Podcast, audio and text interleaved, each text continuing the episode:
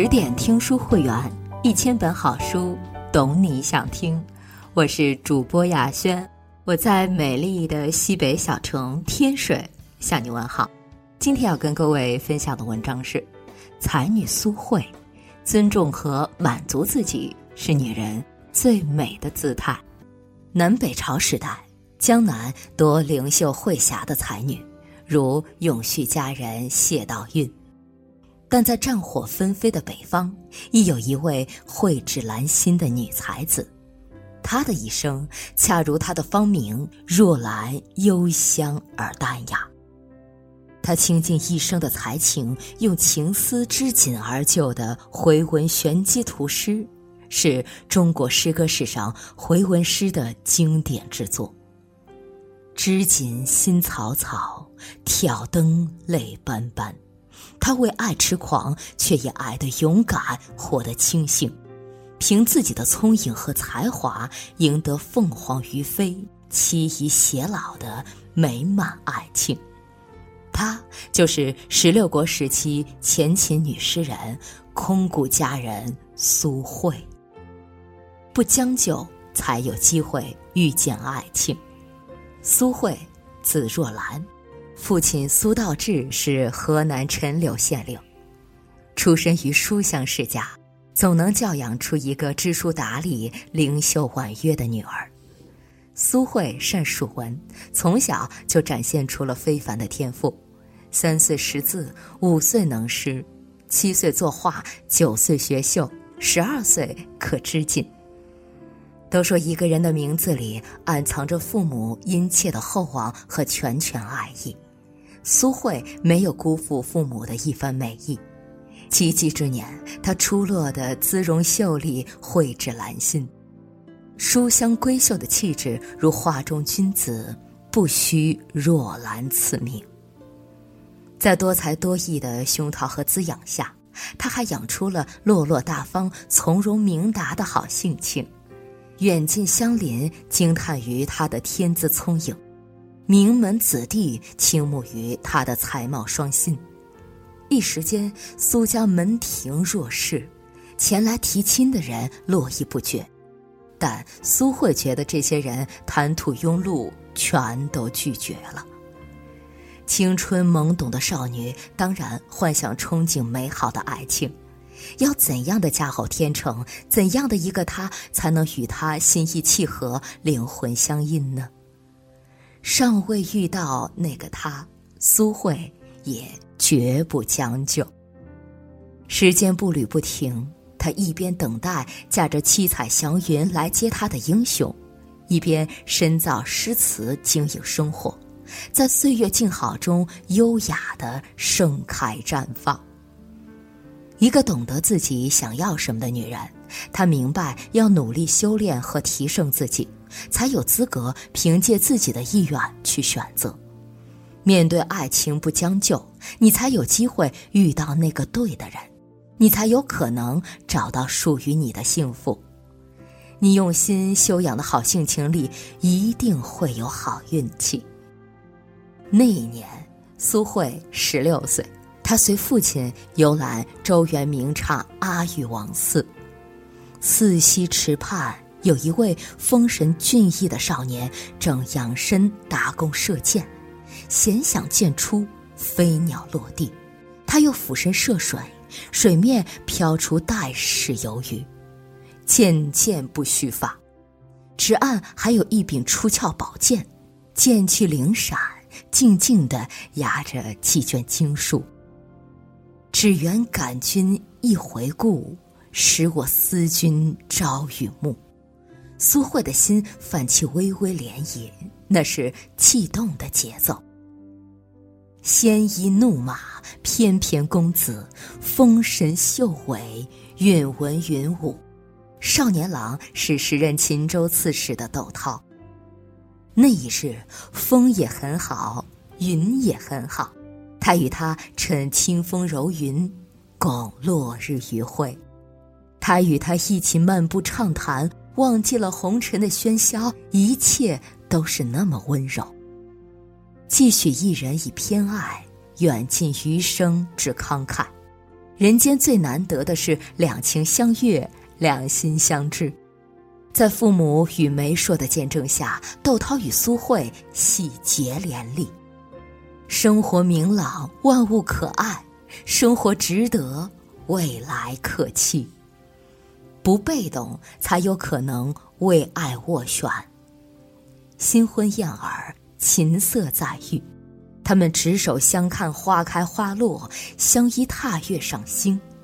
窦涛与苏慧如胶似漆的度过了一段安稳而缱绻的时光。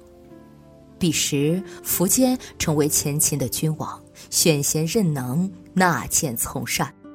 文韬武略的窦涛受到重用，战功赫赫，仕途本该是一帆风顺的。可惜，人生总有不如意，生活是一场艰难的旅行。你努力前行，却无法预知潮水会不会上涨。窦涛遭奸臣忌惮陷害，被判罪，流放至新疆沙漠一带。此生故短，无你何欢？夫妇二人在城门外海誓山盟，挥泪送别。从此，离别与孤独的苦。不知归期。天各一方，荒凉四季，风也萧瑟，云也无叶。寒灯纸上，梨花雨凉，我等风雪又一年。苏慧对窦涛的爱至死不渝，人间唯独他是情之所钟，他会一直等他，等他归来团圆。但窦涛终究是个凡夫俗子。或许是身陷囹圄，寂寥不堪，他却另觅新欢。他邂逅了一位能歌善舞的女子，你侬我侬，宠幸有加。当日夜相思无尽处的苏慧知道此事后，半句别恨半心凉，他的难过和惆怅无计可消除，他的思念和仇怨才下眉头，却上心头。张爱玲曾这样描写女子独守交房的落寞：房间太空了，在清空的世界，她不能不用灯光来装满它。光还是不够，明天她得记着换上几只较强的灯泡。没有人影的一间又一间，呼喊着的空虚。苏慧在这绝对的静寂里，久久的意难平。她凄苦，她低恨，她暗暗落泪。但她是聪明的女子，她把千般柔情和万般呼唤，用五彩丝线织成婉转循环的玄机图，寄予千山万水之外的夫君。的千情万绪被吟诵成一首首哀婉绝妙的情诗。窦涛读罢，心迷神往，幡然悔悟，将歌妓送走，与苏慧重修旧好，恩爱绵长。苏慧没有被动的等待负心郎，而是主动的捍卫婚姻和尊严。委曲求全换不来真心。他靠自己的才情横溢，没有让爱终止。他知道，最初愿意等待很久的，多半都是自己想要的。既然放不下，舍不掉，不能相忘于江湖，就要勇敢凌厉如苏慧，驾驭内心的力量，为爱握拳，不悔余生。你要相信，结局总是好的。如果不好，说明还不是结局。情思和才思织就的玄机图，赠卿以玄机，与卿共余生。冰雪聪明的苏才女，究竟是以怎样的情思和巧思制作了千古绝唱的玄机图？它不仅仅触动了窦涛，使其回心转意，他的博大精深也再无人能及。玄机图三个字嵌于图的正中间。诗文总共八百四十字，读法极多，方阵纵横斜交互正反读或退一字，选一字读均可成诗。诗有三四五六七言不等，据统计大约可读出七千九百五十八首诗。玄机图仿若一个文字魔方或迷宫，越读越是觉得乐趣无穷，妙不可言。历代的饱学之才消耗了不少时间和精力，研读其中暗藏的诗句越来越多，深深赞叹和拜服于苏慧的才思敏捷。女帝武则天尤其喜爱玄机图，还特别为他作序，并且盛赞其才情之妙，超古迈今。解读玄机图煞费用心，创制玄机图岂非一颗玲珑心？更难得的是，苏慧将自己的一腔幽情和一片真情，在回文诗中展现得淋漓尽致，情意绵绵，如泣如诉。他亦被赞誉为回文诗之集大成者。千百年来，玄机图绝妙无双，五彩相炫，迎心炫目。古有帝后臣民，广为吟咏；今有文史艺术界的珍而重之。